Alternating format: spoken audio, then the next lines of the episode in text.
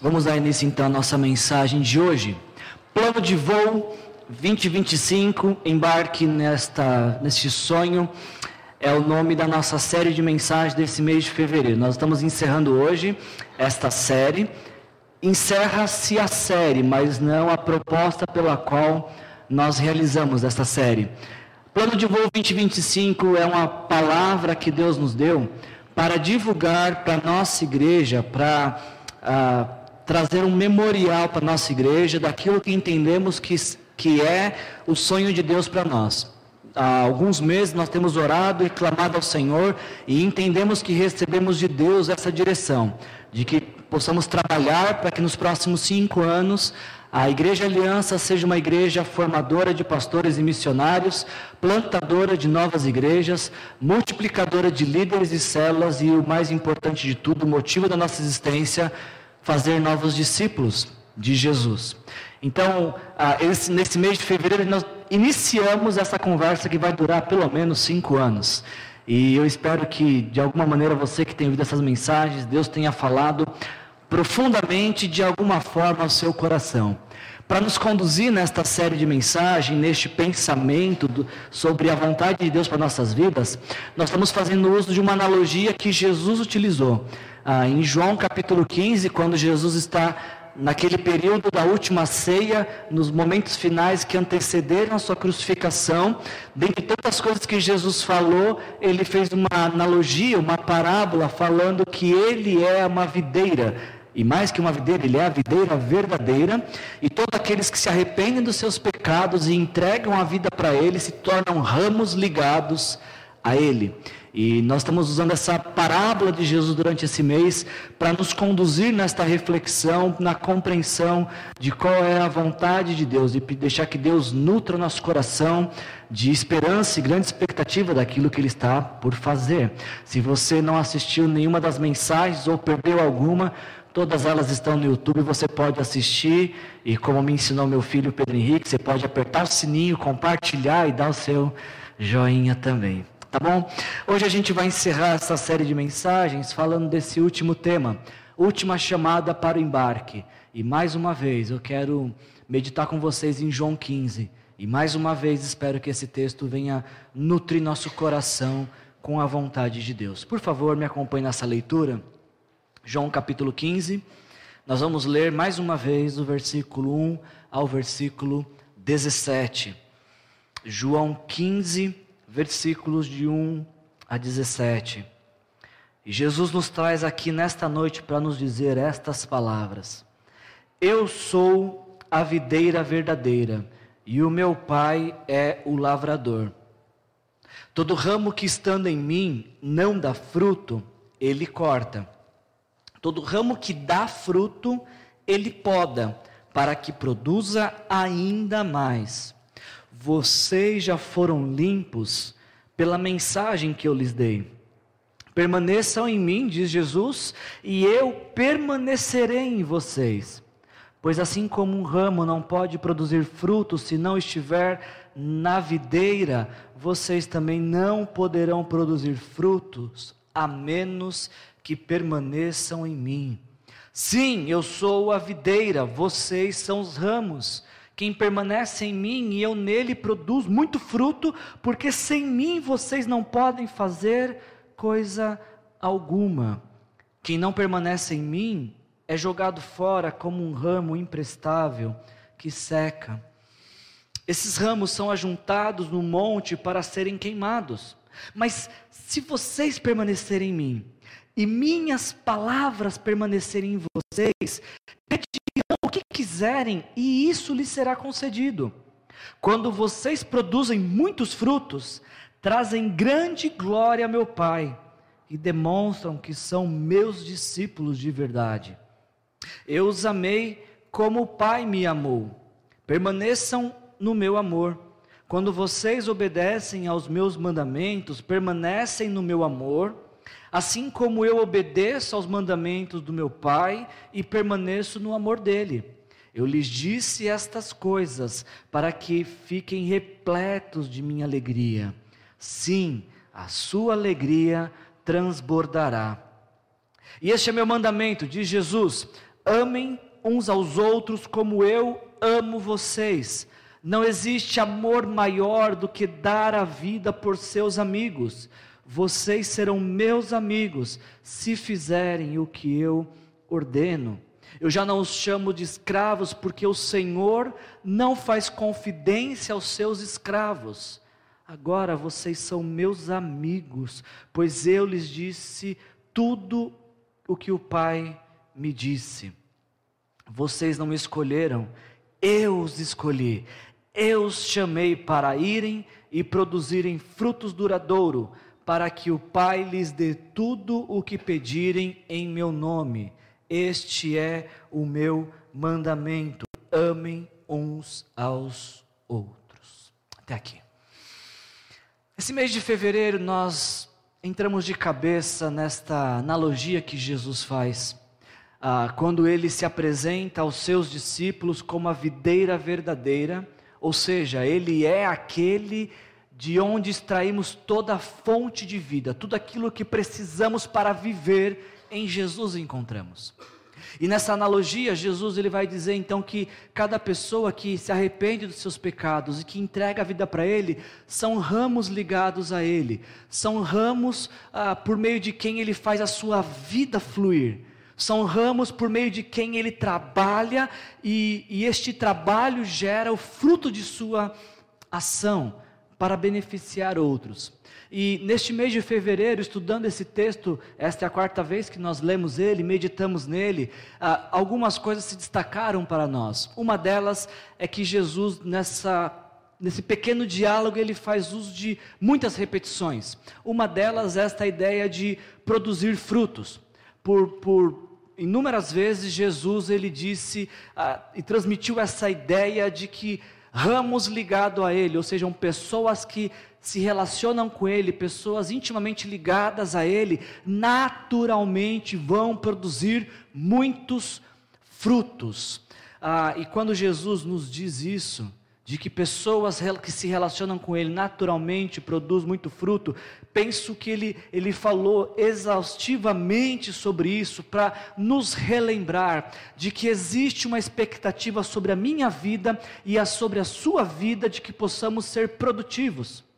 Mas não é uma expectativa de, de uma cobrança ou de uma opressão, não. Ah, existe uma expectativa do céu sobre sua vida se você se relaciona com Jesus.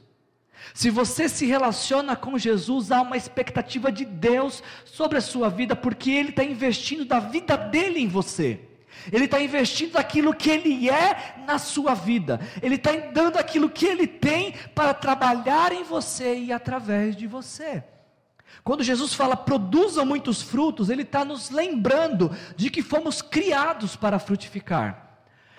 A nossa natureza, para, o propósito para o qual Ele nos criou, é para que eu e você possamos ser produtivos e muito produtivos e dar muitos frutos, de forma que só encontraremos verdadeira realização quando vivermos em abundante frutificação. Não produzir frutos explica nossas frustrações, nossas ansiedades, nossos medos, porque nós fomos criados para produzir frutos que levem Deus a ser glorificado. E quando não vivemos em constante frutificação, estamos vivendo fora dos propósitos para o qual eu e você fomos criados. E mais importante do que isso, Jesus falou diversas vezes sobre frutificar para nos lembrar de que o benefício da ação dele em nós são as pessoas que ele quer alcançar. E, e essa analogia de fruto é perfeita, porque o fruto não é produzido para si mesmo. O fruto não, o ramo não produz o fruto para se alimentar do fruto. Ele produz o fruto para alimentar outros. Da mesma forma, quando Jesus trabalha em nosso viver e nós frutificamos, isso é para os outros, é para aqueles a quem Deus quer abençoar. O nosso grande desafio nesta, nesta sociedade, nesta cultura contemporânea tão consumista, é entender que nós existimos para abençoar outros. E a nossa preocupação tem que estar mais naquilo que podemos oferecer do que naquilo que a gente pode receber. Produzam muitos frutos, vocês foram criados para isso, nos diz Jesus. Outra, agora, uma outra repetição que Jesus usou com muita frequência nessa mensagem é essa expressão de permaneçam, permanecer, e Jesus falou exaustivamente, é o termo que ele mais usou nessa passagem, e nós já aprendemos que Jesus falou tantas vezes sobre permanecer, porque possivelmente Jesus sabe da nossa natureza e tendência a desistir, a retroceder, a deixar para depois, a ceder às pressões da vida. Mas Jesus nos traz uma promessa, ele diz: permaneçam em mim, porque eu vou permanecer em vocês. E nós passaremos junto por todos os períodos da vida. Você não precisa se ausentar em algum período, você não precisa desistir em algum período porque está muito difícil, porque ah, Ele estará com você a todo tempo, a todo tempo. Durante essa série de mensagens me veio à mente uma imagem como se o nosso coração fosse um grande campo de guerra, onde de um lado o Espírito Santo batalha com a nossa natureza pecaminosa, e a nossa natureza pecaminosa sempre vai nos puxar para os desejos da nossa carne, para os desejos da nossa vida, enquanto o Espírito Santo vai nos conduzir para o alto, nos conduzir para a eternidade e para as coisas do reino. Você sabe quem vence essa batalha? Do lado de quem você se posiciona. O apóstolo Paulo fala em Gálatas capítulo 5, versículo 16: Vivam pelo Espírito e jamais satisfarão os desejos da carne. Nosso coração é um campo de batalha. E o Espírito Santo quer reinar por completo em nosso coração. Ele não quer um espacinho, ele não quer metade, ele quer a nossa vida por completo. E por isso, então, essa insistência em Jesus, para que possamos permanecer firmes e alicerçados nele porque uma vez firmes em Jesus, permanecendo em Jesus, somos capazes de suportar os mais terríveis invernos da vida. Depois de cada inverno, independente do quão rigoroso ele é, sempre surge uma linda primavera de Deus, onde voltamos a frutificar. Por isso, permaneçam em Jesus, Ele vai permanecer em vocês. Agora, para a mensagem de hoje, ainda pensando nessa questão da repetição, Preparando a mensagem essa, essa semana, eu me atentei que Jesus, mais uma vez, ele, ele usa de repetição. Observando a mensagem, preparando a mensagem dessa semana, eu me deparei com o segundo termo que Jesus mais repetiu nesta parábola. Algum de vocês, porventura, fez o dever de casa, leu o texto e sabe qual é a segunda palavra que Jesus mais repete depois de permanecer? Depois que Jesus fala em permanecer, a segunda palavra ou expressão que ele mais usa é a palavra e expressão amor. Permanecer, Jesus falou sobre 12 vezes, por 12 vezes sobre permanecer. E a gente aprendeu que insistência está chamando atenção para uma coisa. A segunda palavra que Jesus mais usa nessa, nessa parábola é amor. Por nove vezes Jesus fala sobre o amor. Ele fala que o Pai o amou e ele permanece no amor do Pai. Ele fala: Eu amo vocês, por isso permaneçam no meu amor, como eu permaneço no amor do Pai. Jesus ainda falou que uma vez que nós somos amados por Ele, o natural, o normal é que nos amemos uns aos outros. E nada, isso não deveria nos espantar, porque uma vez que ah, cremos em um Deus de amor, que nos enviou seu Filho amado, e que este amor resultou na nossa salvação, nada mais comum e natural que uma vez ligados a Ele, eu e você também possamos transbordar deste amor. Ah, eu meditei nesse. Aí então, quando eu percebi que esta é a segunda expressão que Jesus mais repetiu, eu, me, eu percebi algo que eu achei muito curioso, só percebi nessa semana preparando a mensagem. Ah, a partir do, de um versículo, Jesus ele, ele diz: Este é o meu mandamento, amem-se uns aos outros. E se você vê o versículo 17, ele encerra com as mesmas palavras. Você já tinha percebido isso? No versículo 12 ele diz: Este é o meu mandamento, amem-se uns aos outros como eu amo vocês.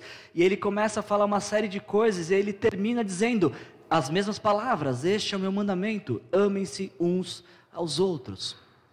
Quando eu vi Jesus fazendo isso, nos trazendo, parece que ele está fazendo um recorte naquilo que ele estava falando. Jesus ele está vindo em João 15 falando dessa analogia de videira, de ramos, de fruto, de produção, mas quando chega no versículo 12, parece que ele interrompe essa analogia para falar de algo que é concreto. Ele está falando de videira, de frutificar e, e, e, fazendo uso desta analogia para falar da vida dele nos discípulos, mas quando chega no versículo 12, ele para com a analogia.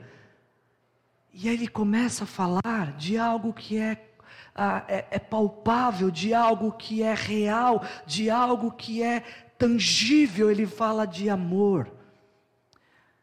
Eu olho para esse recorte e me parece que tudo gira em torno de amor, como se o amor fosse o maior de todos os frutos que a gente pode dar.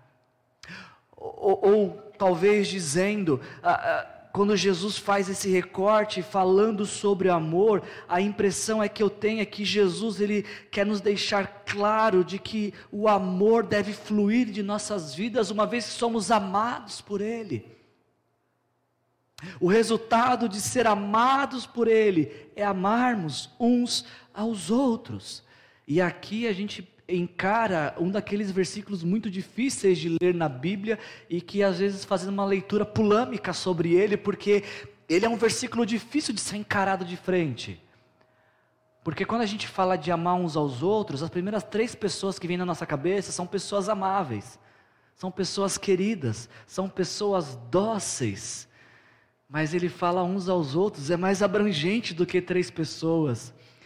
É mais abrangente do que os queridos, é mais abrangente do, do que os de fácil trato.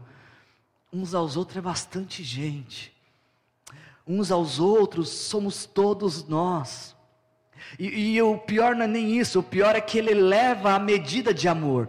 Ele não simplesmente diz amem uns aos outros, ele diz amem uns aos outros como eu amo vocês. Ou seja, a referência para saber se a gente está amando de verdade é quando a gente ama alguém como Jesus ama. E se você for bem sincero nesta noite, você sabe que a gente não ama ninguém assim, como Jesus ama. Mas por outro lado, por que, que Jesus nos pediria algo que parece tão impossível para nós? Por que, que Jesus ia pedir que nos amássemos como Ele nos ama, se a gente sabe que para nós não é natural, não é normal, não é possível? Pois talvez, quem sabe, no, num estado de espírito muito pacífico, a gente consegue amar quem é amável, mas todos, é muita gente. É muita gente estranha, é muita gente esquisita, é muita gente problemática. Como é que a gente faz para amar todos? É de fato a gente não pode.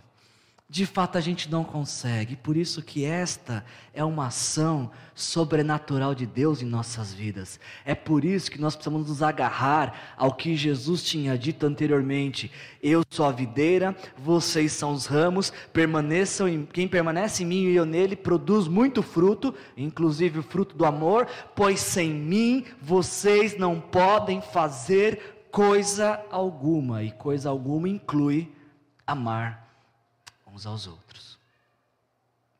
E, e mais importante do que isso, talvez você está gostando dessa, do que está ouvindo, está falando, bom, que legal que o pastor está falando isso. Wilson, muito bem, que bom que você falou isso, porque tem gente que não me ama. É bom que você fale isso, um medo de pessoas aqui que precisam me amar mais. Ah, deixa eu te falar uma coisa antes que você pense nisso. Ah, esse é um mandamento daqueles que a gente chama de mandamento de mutualidade uns aos outros, você é um ou você é o outro, mas há uma mutualidade necessária aqui. Eu preciso te amar da mesma forma que você precisa me amar, e nós precisamos nos amar como Ele nos ama. Você entende isso? Talvez a nossa dificuldade para lidar com esse mandamento é que nós queremos ser amados primeiro, para depois amar. Eu vou amar quem me amar. Eu vou gostar de quem gosta de mim. Tem uma música assim, não tem? Quem gosta de. É uma música assim. Não sei de qual irmão necessariamente.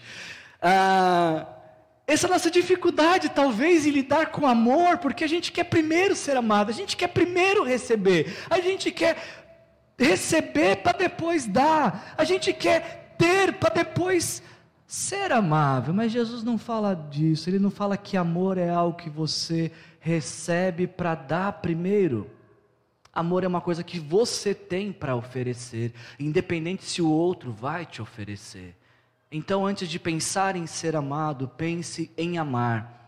Porque foi isso que Jesus fez por nós. A palavra de Deus nos diz que antes de nós o amarmos, Ele nos amou. e deu a sua vida por nós. Agora, eu queria.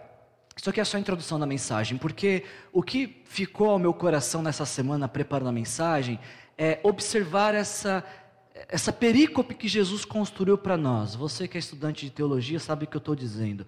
Jesus fez um recorte na mensagem, ele fez um bloco de um texto, e eu queria entender com vocês nessa noite o que ele relatou entre a ideia do amor eu, eu imagino, eu, eu aprendo com esse texto que aquilo que Jesus falou entre o, maior, o mandamento dele de amarmos uns aos outros, nos ajuda a entender como podemos fazer isso. E eu queria fazer esse recorte com vocês, pensando no que ele falou entre amar uns aos outros.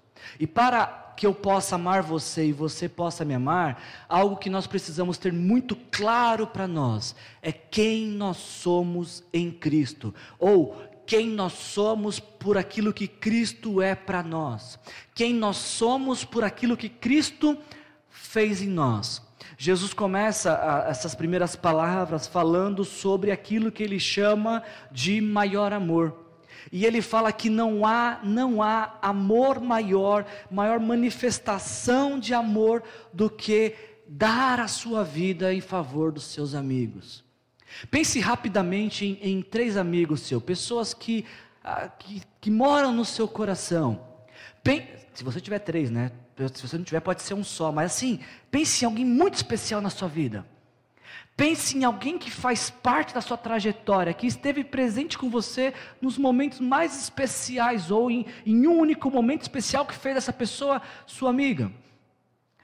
Quais são os atos de benevolência que essa pessoa fez por você, ao ponto de que ah, isso fizesse com que vocês construíssem uma linda amizade? Agora, quando você olha para Jesus, Jesus faz, fez infinitamente mais por nós do que qualquer, qualquer amigo poderia ter feito. Nenhum amigo nosso, por melhor que ele seja, faria o que Jesus fez, de entregar a sua vida por nós, de morrer por nós, de, se, de, de entregar tudo aquilo que ele era por nos amar. A Bíblia nos fala que por conta da nossa natureza pecaminosa, nós estávamos afastados de Deus a, a, o pecado é algo que nos é transmitido de geração a geração, porque o primeiro homem que foi criado, Adão, pecou. E quando ele pecou, ele rompeu o relacionamento com Deus. E todos os que nascem depois de Adão, eu e você, nascemos rompidos com Deus, mortos espiritualmente. E como se não bastasse isso, a, a nossa conduta pecaminosa vai aumentando essa distância. Por mais que Deus continue vindo atrás de nós, os nossos pecados vão nos afastando de Deus. E esta trajetória de passo a passo se afastando de Deus, o resultado final disso é o inferno. Eu, eu, tenho ouvido algumas pessoas com resistência a Deus e ao cristianismo, porque dizem como que um Deus de amor manda pessoas para o inferno, e a resposta é simples: Deus não manda ninguém para o inferno. São pessoas com suas práticas pecaminosas estão dizendo para Deus: Deus, eu prefiro o inferno do que a eternidade com o Senhor. Estávamos caminhando para o inferno, estávamos a caminho da perdição eterna, mas Deus, portanto, nos amar, enviou Jesus ao mundo para morrer no nosso lugar, para interromper essa trajetória, para nos conceder perdão e vida eterna. Esta é a grande prova de amor. Ele nos ama, Ele entregou a sua vida por nós, para que nós pudéssemos ser perdoados e ter vida eterna. E quando nós somos perdoados, somos atingidos por esse grande amor, somos habilitados a um relacionamento íntimo com Ele, que é o que Ele fala. Por duas vezes Ele fala de quem é, quem é que é amigo dele. Quem é que pode ser amigo dele? Quais são os requisitos para ser amigo dele? E ele fala que amigo meu é aquele que faz o que eu ordeno, amigo meu é o que conhece aquilo que eu ouvi do Pai porque eu comuniquei. E, e eu achei muito interessante essa versão que a gente está usando uh, nesse mês. A versão que eu estou lendo com vocês é a nova versão transformadora. Nessa, nesse versículo em especial, uh, algumas versões dizem: ah, Vocês serão meus amigos porque eu lhes disse tudo o que ouvi do meu pai. Ou Vocês serão meus amigos porque tudo o que ouvi do meu pai eu tornei conhecido a vocês. Agora, eu achei interessante nessa versão que eu estou tra trazendo aqui, porque Jesus fala: ah, Já não os chamamos de escravos, porque o Senhor não faz confidências a seu escravo. E, e a palavra grega no original ela tem esse sentido mesmo. Não é apenas alguém que fala para transmitir informação. Não, é, é alguém que fala do coração para coração. Alguém que fala de algo que é profundo, algo que é íntimo, para alguém de confiança. Portanto, quando Jesus está dizendo essas palavras, vocês são meus amigos, porque eu falei daquilo que estava no coração do Pai para o seu coração, eu falei de algo que era muito pessoal para mim. Jesus está nos dizendo que está nos trazendo confidência, está falando algo profundo. Alguma vez na sua vida você se imaginou Jesus querendo se confidenciar com você? Jesus querendo contar um segredo para você, por tanto te amar e tanto confiar em você, Ele querer falar algo que está no mais profundo do coração dele para você. Eu, eu vejo reflexos disso em Salmo capítulo 25, versículo 14, quando o salmista diz: O Senhor confia os seus segredos aos que o temem e os leva a conhecer a sua aliança. É o grande segredo que Deus tem para nos contar aqui, não é segredo nenhum, é o quanto Ele nos ama. E o quanto eu e você somos importantes para Ele. E o quanto Ele quer algo que seja muito pessoal e íntimo. É por isso que ele usa aqui a figura de amigo, porque ele quer ser alguém especial na sua vida.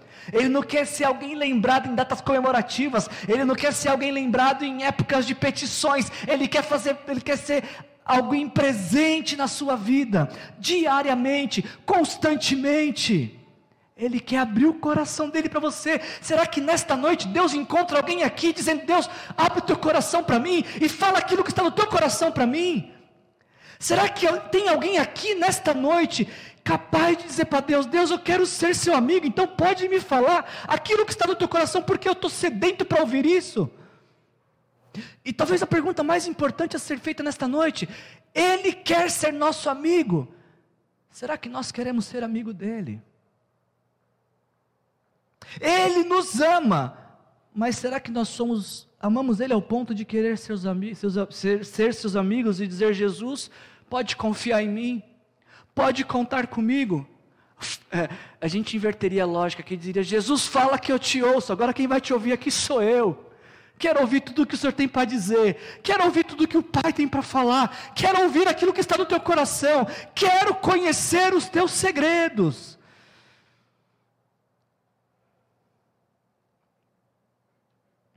O grande segredo dele para nós é que ele quer, ele quer transformar o nosso viver. Ele quer que a vitalidade dele seja a nossa fonte de vida para que Ele esteja presente a cada momento, nos conduzindo nossos passos daqui até a eternidade. Esta é a nossa identidade, filhos amados de Deus. Não permita que ninguém te classifique, coloque você em uma categoria menor ou menos que essa.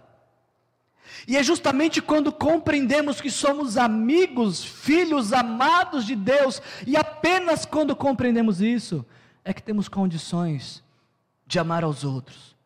Porque se estamos ah, tomados por essa convicção de que somos amados por Ele, amaremos os outros com tanta facilidade, independente de quais sejam os seus defeitos ou pecados, porque Ele nos ama, independente dos nossos defeitos e pecados.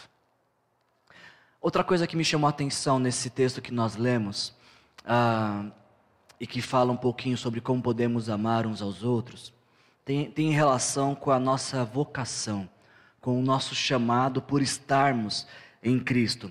Jesus, ele não apenas nos chama de amigos e nos chama para uma amizade, mas ele nos chama também para ah, uma amizade com responsabilidade ele nos, por sermos seus amigos, ele nos confia algo que é muito, muito importante, algo que é muito precioso para ele.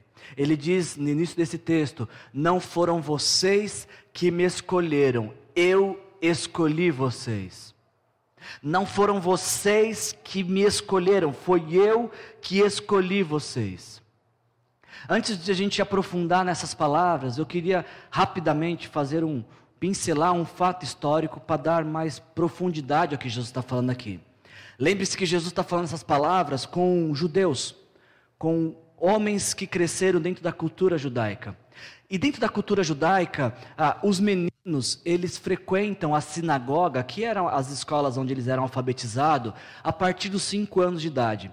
E a partir dos cinco anos de idade, os meninos, eles eram educados com a Torá, que são os cinco primeiros livros da Bíblia. Então, dos 5 aos 12 anos, os meninos eram educados. E diz a história que meninos de 12 anos já eram capazes de recitar o Pentateuco inteiro, cinco livros da Bíblia inteiro. Você que tem dificuldade para decorar um versículo, criancinhas de 12 anos no, no primeiro século decoravam cinco livros da Bíblia inteiro. Mas isso talvez seja tema para uma outra mensagem. O fato é que com 12 anos acabava a formação de, de um menino.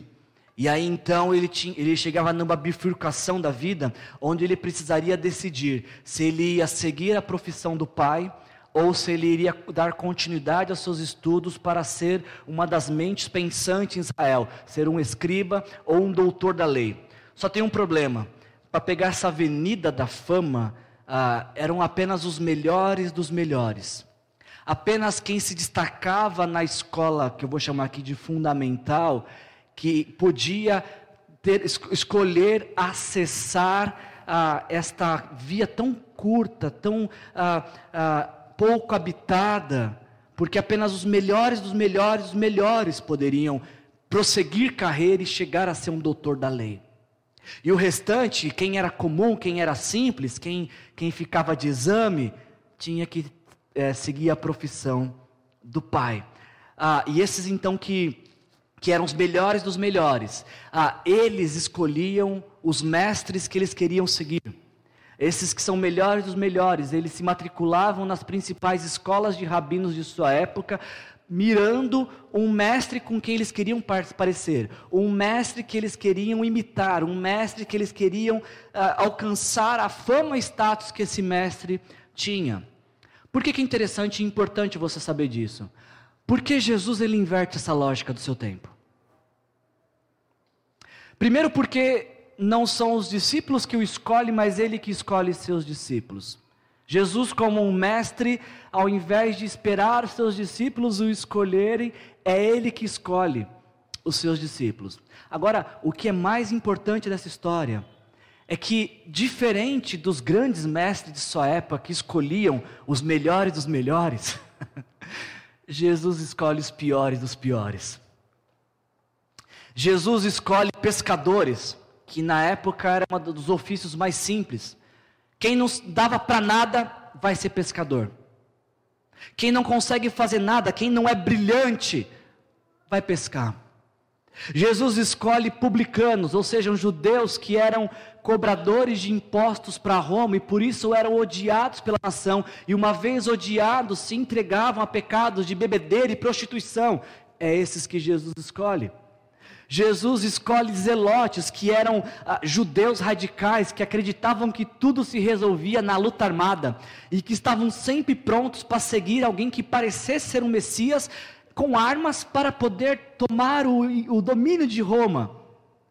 Nenhum mestre da época de Jesus escolheria pessoas assim. Nenhum mestre da, da, da época de Jesus escolheria alguém comum, alguém que não tem nada para oferecer, alguém simples.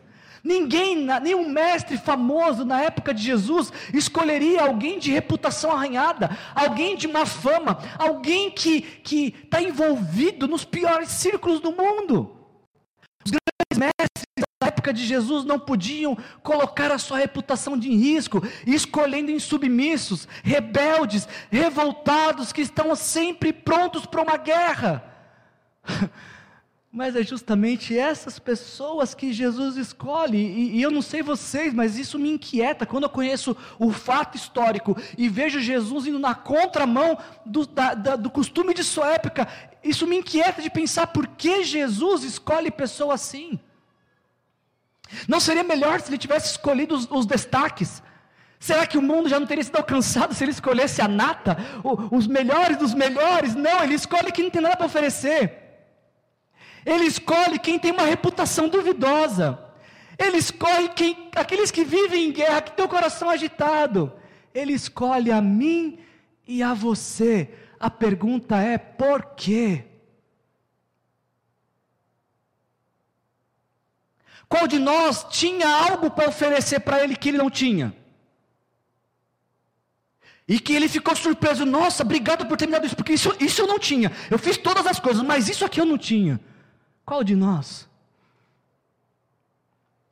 Será que existe alguém que poderia chegar diante dele e, e fazer algo tão impressionante, tão notável, que ele falava: Uau, por essa eu não esperava. Que fantástico isso, que capacidade, que brilhantismo. Não.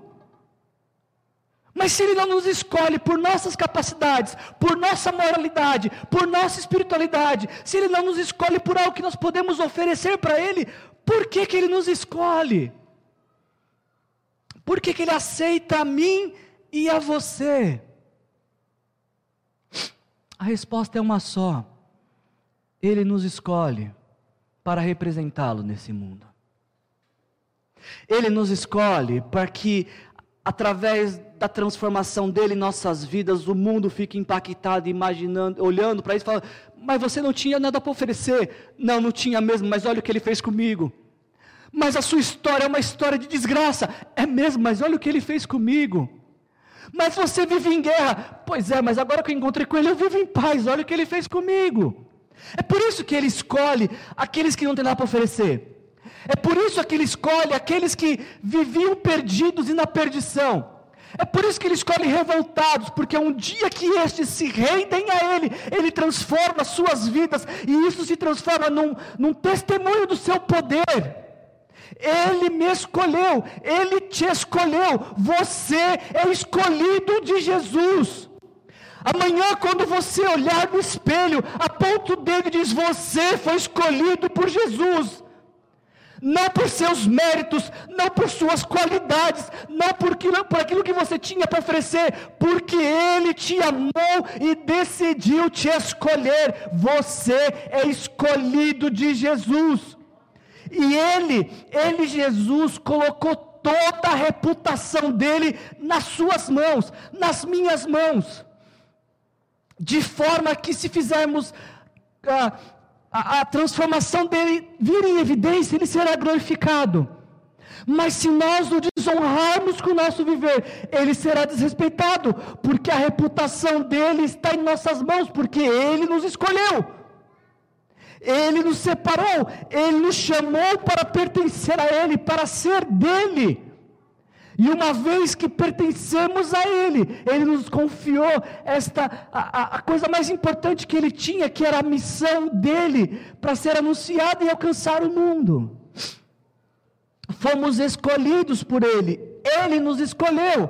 Não podemos viver de maneira diferente. Como é que vive alguém que foi escolhido por Jesus? Será que a forma que eu vivo e que você vive é típica de alguém que foi escolhido por Jesus? Se Ele nos escolheu, de que jeito vamos viver? Como é que tem que ser nossa vida? Como é que tem que ser nossos sonhos, nossas prioridades, os nossos desejos mais profundos têm que ser como? Ele nos escolheu e ele diz: Eu escolhi vocês para, para é uma finalidade, para irem e produzirem frutos.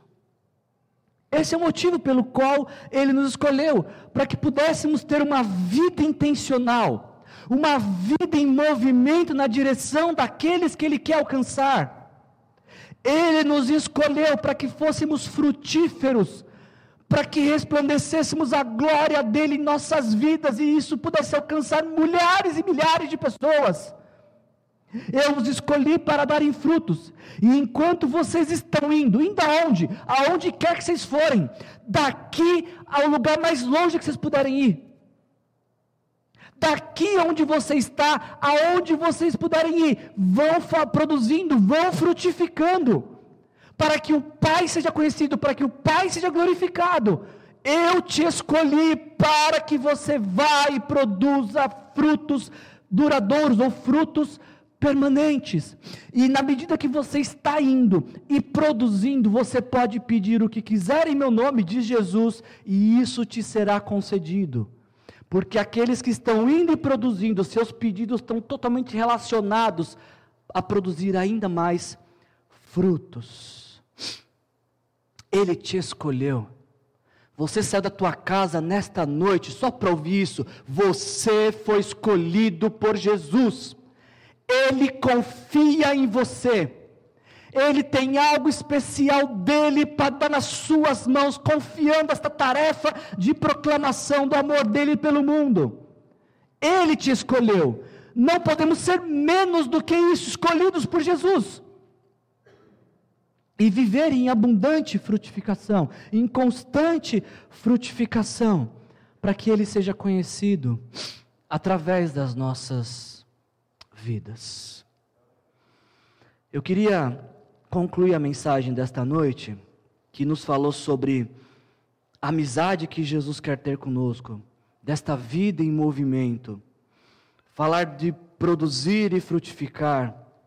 Eu quero, junto com vocês, entender o que Jesus está nos pedindo quando Ele diz: Vocês não me escolheram, foi eu que escolhi vocês para irem e darem frutos permanentes e, e preparando a mensagem desta semana, e não apenas essa mensagem, agora fazendo uma recapitulação de tudo que ouvimos nesse mês, a primeira coisa que queimou o meu coração é que o reino de Deus, ele não é construído por voluntários, mas por discípulos fiéis.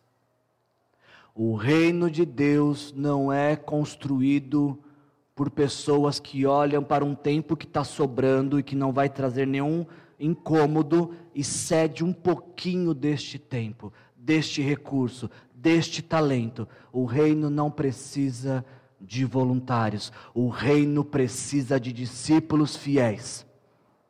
O reino precisa de discípulos que são parecidos com ramos ligados a Jesus e que, por estarem em Jesus, estão frutificando. Essa série de mensagens ainda me desafiou a pensar de que o reino de Deus também não é feito de favores. O reino de Deus, ele não é feito de sobras, ele é feito de engajamento, de um comprometimento total daquilo que somos e daquilo que nós temos. A gente está fazendo, terminando essa série, mas como eu falei, a gente termina a série, mas não termina a, a mensagem porque nós temos cinco anos para falar sobre isso. Nós iniciamos uma nova história em 2020 como Igreja Aliança. Depois de mais de 40 anos, Deus nos deu a oportunidade de um novo mover do Espírito Santo dele sobre nossas vidas. E o início dessa história, no início desses nossos passos, é permanecendo nele. Firmando nossos pés nele, crendo que tudo aquilo que virá acontecer só vai acontecer por estarmos nele. E cremos que permanecendo nele, chegaremos em 2025 e 2030 e 35 e 50, enquanto Deus nos der fôlego de vida, produzindo e frutificando, frutos duradouros, frutos permanentes, ah, feitos que façam Deus ser conhecido. Agora a gente só consegue caminhar e fazer essa viagem se não perdemos nunca de vista o combustível que precisamos, nossa dependência total nele, porque sem ele nós não vamos conseguir fazer coisa alguma. Então, se a partir de fevereiro nós decidirmos permanecer nele e contemplarmos nos próximos cinco anos os frutos que ele quer que nós possamos dar, os frutos ah, pelos quais ele tem investido em nossas vidas, e dependendo dele, então creio de todo o meu coração que a história desta igreja será marcada pela formação de novos pastores e missionários, pela plantação de novas igrejas, pela multiplicação de líderes e células, pela chegada de novos discípulos de Jesus e para Jesus. Agora, para que tudo isso aconteça, não pode ficar no blá blá blá, no discurso eu e você precisamos vestir a camisa.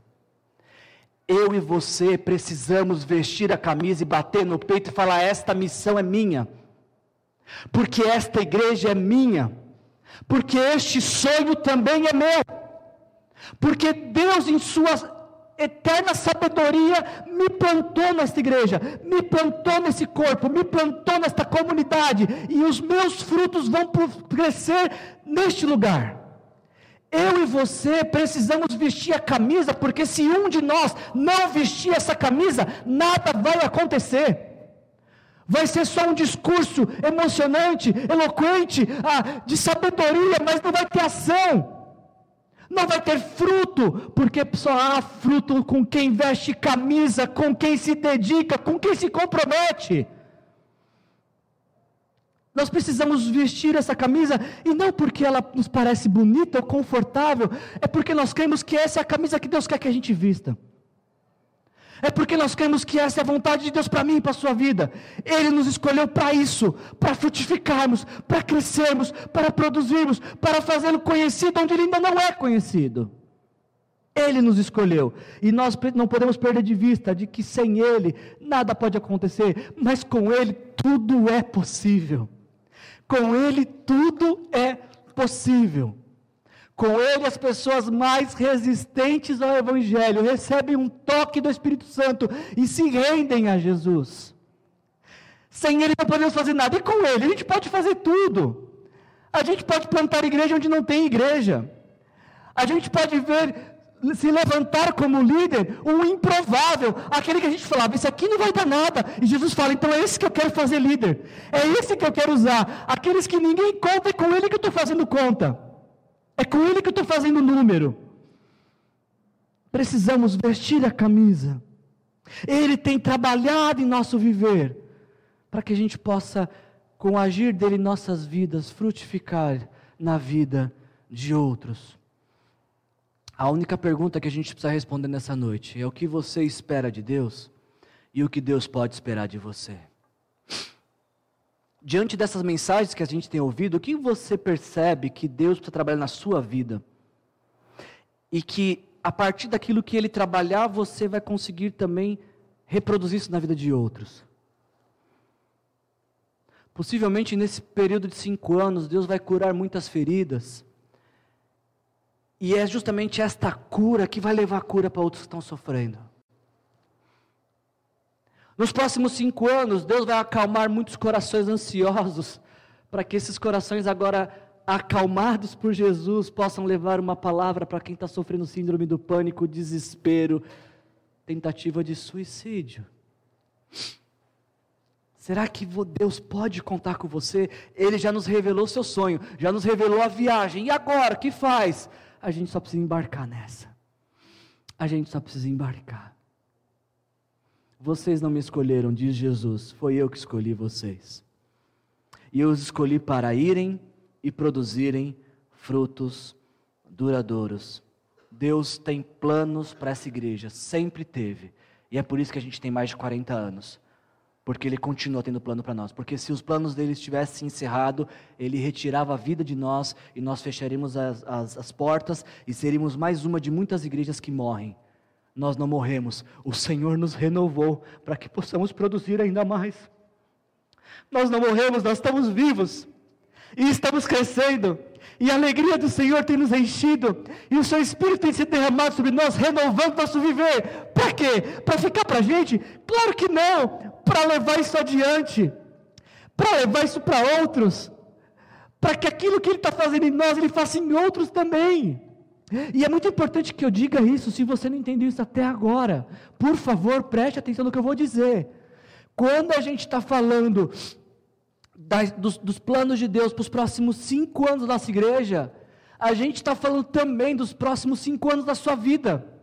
Porque os planos de Deus nos próximos cinco anos para essa igreja passam pelos planos de Deus para a sua vida nos próximos cinco anos. Não tem plano de Deus para essa igreja que não passe pela sua vida.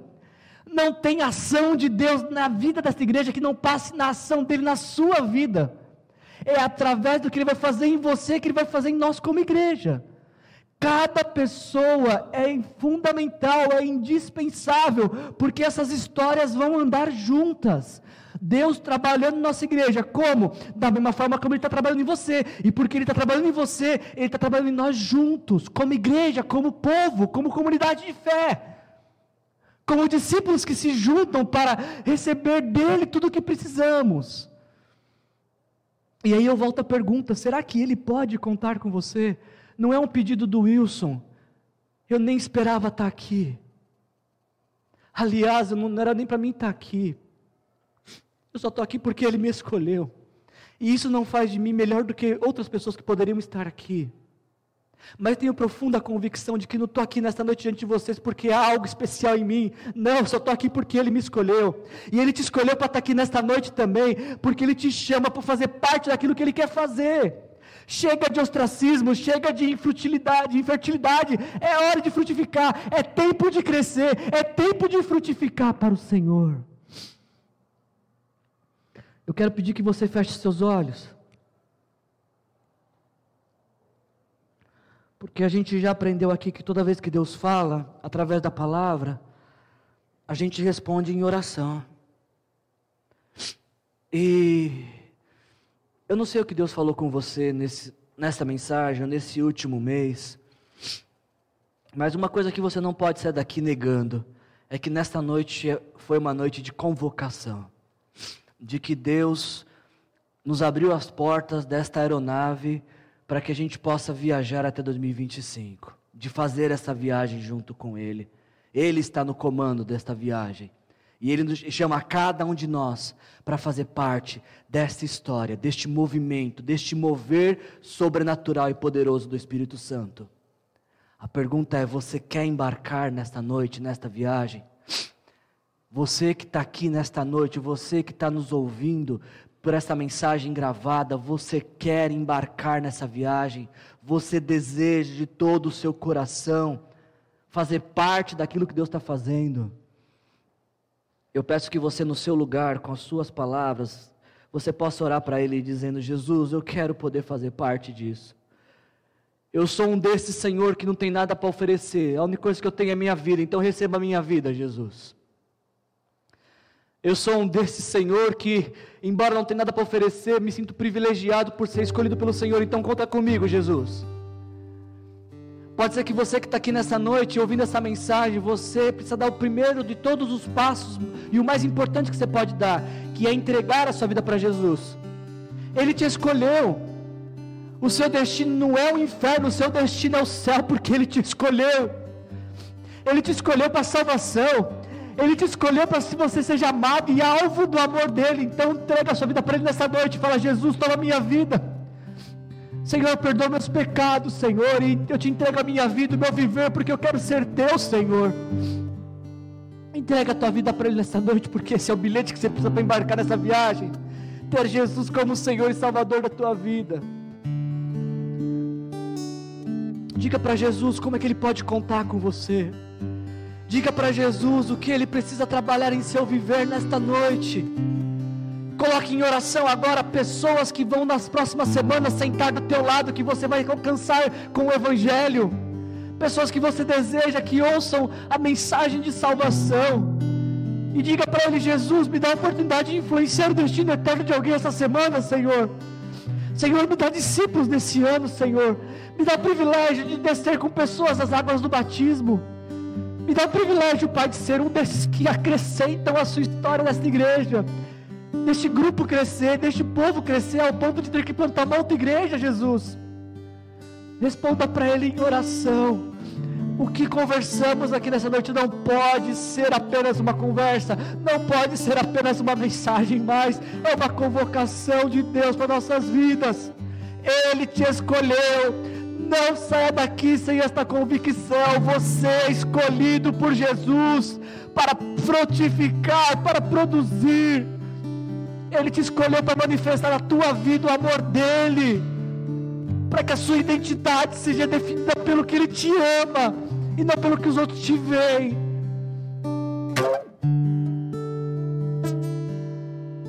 Você foi escolhido, ele te escolheu para uma vida frutífera. Permaneça nele, porque sem ele não podemos fazer nada. Agora com ele. com Ele a gente pode fazer toda a vontade dele se cumprir nas nossas vidas. Venha teu reino, Senhor. Seja feita a tua vontade, assim na terra como ela é feita no céu. E que nos próximos cinco anos sejamos aqueles privilegiados que vão ver o teu reino sendo construído, Senhor, a tua vontade sendo realizada, e nada nem ninguém podendo forças para impedir o teu agir, o teu mover, Senhor. Obrigado, Jesus. Obrigado, porque embora a gente não mereça e não tenha nada para te oferecer, o Senhor assim mesmo nos escolheu, Senhor, para ir e produzir frutos, Senhor. Obrigado, Jesus, por ter nos escolhido. Agora, Senhor, a, a, a responsabilidade o Senhor nos confiou, Pai. A gente quer ser fiel àquilo que o Senhor tem nos confiado, Pai.